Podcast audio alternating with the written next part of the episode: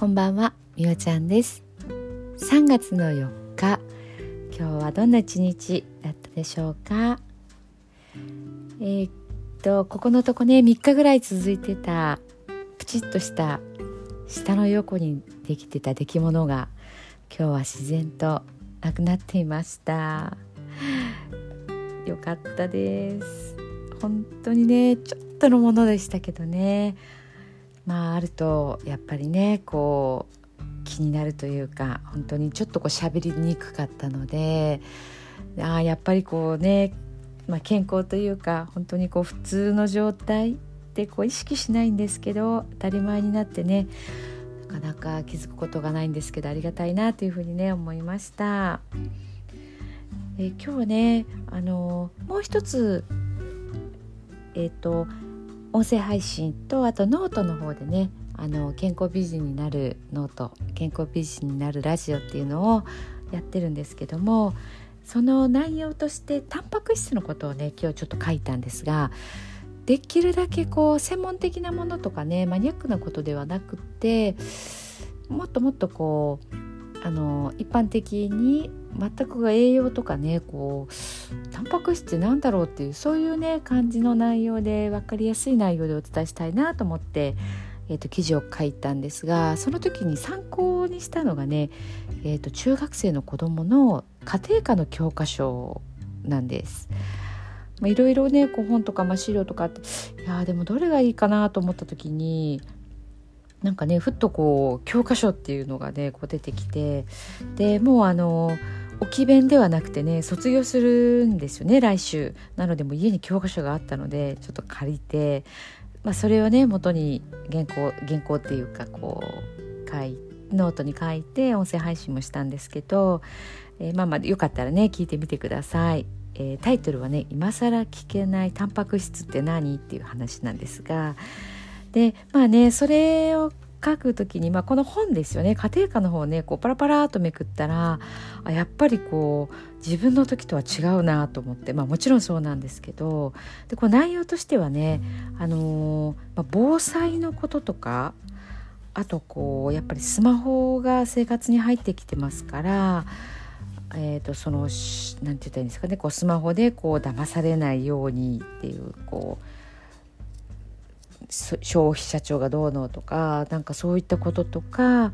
あとはリサイクルっていうところですよね環境に配慮したっていうところのまあリリサイクルとかリユースとかねリデュースとかっていうこと言ったりするんですけどなんかねそういうものとかも入っててこう時代の違う時代が違うんだなっていうところはねやっぱり感じましたね。クレジットカードっていうかもう今の、まあ、子どもたちは使ってるかどうかわからないんですけどえっ、ー、と PayPay みたいなのとかもねあのー、あれ PayPay はあれは18歳からだったかな？なんか登録したりとかまあでも親がちょっと預けてこれで払った払っといてとかねもしそんなことがあればそれ電子マネーですよね。うんなんかこうああ違うんだなと思っていってこれまた10年後になった時に逆に今の教科書に載ってることでもう本当に消えるものもあるんじゃないかなとかね本当に思いましたね。食べてるものはそんなに変わらないんですけどえっ、ー、と昨日だったかなコオロギがタンパク源になるみたいなことでねニュースでやっててえっ、ー、と見てたんですよね。あコオロギか、まあ、昆虫が確かにそういう意味で人間が食べるものになって、まあ、今もねもうすでに出てますけどね。はいってなるんだと思いながらこうふっと見た時にねコオロギは甲殻類に入るから甲殻類のアレルギーがあったらダメっていうことを言っててあじゃあ我が子は無理なんだって思ったりとかして。はい、まあ、まだ新しいものはちょっと要チェックですね食べるものってね。いやあの見た目はちょっと私も食べたくないですね。あのなんか食感とか想像したらいやーねまあでもなんでしょうこうすりつぶしてなんかになったりとかになるんですかね。まあわかんないですけど。はい、まあ、そんなことでちょっとねそういう歴史を感じながら今日はね、あのー、ブログを書いたり音声配信をね一つやってみました。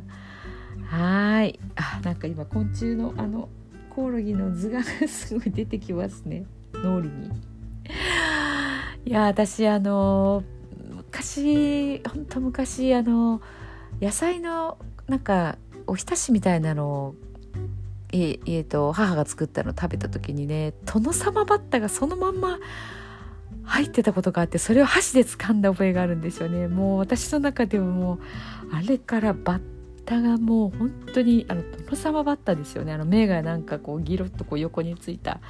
あれがダメでコオロギすごく似てるんですよね。いやいやなんかまた思い出してしまいましたね。絶対食べれないって感じです。はい。えー、ではでは今日のね寝る前のノリと読んでいきたいと思います。今日あなたはあなたを生き切ったポジティブなあなたを表現したならポジティブなあなたを生き切ったということ。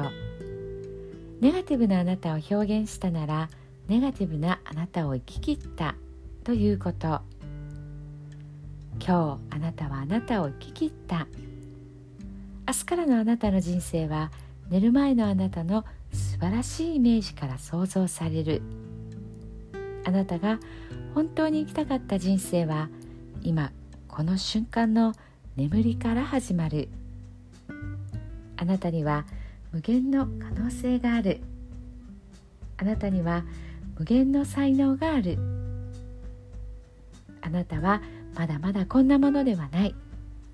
あなたには目覚めることを待っている遺伝子がたくさんある。もし今日あなたの現実において自分はダメだと思うような出来事が起こったとしても嘆く必要はない。それはあなたがダメなのではなくあなたに素晴らしい部分が見えていなかったというだけだから。もし今日あなたの現実において自分は才能がないと思うような出来事が起こったとしても嘆く必要はない。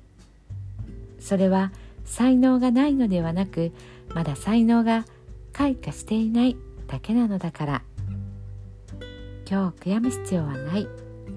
今日起こったことは起こる予定だっただけのことだから。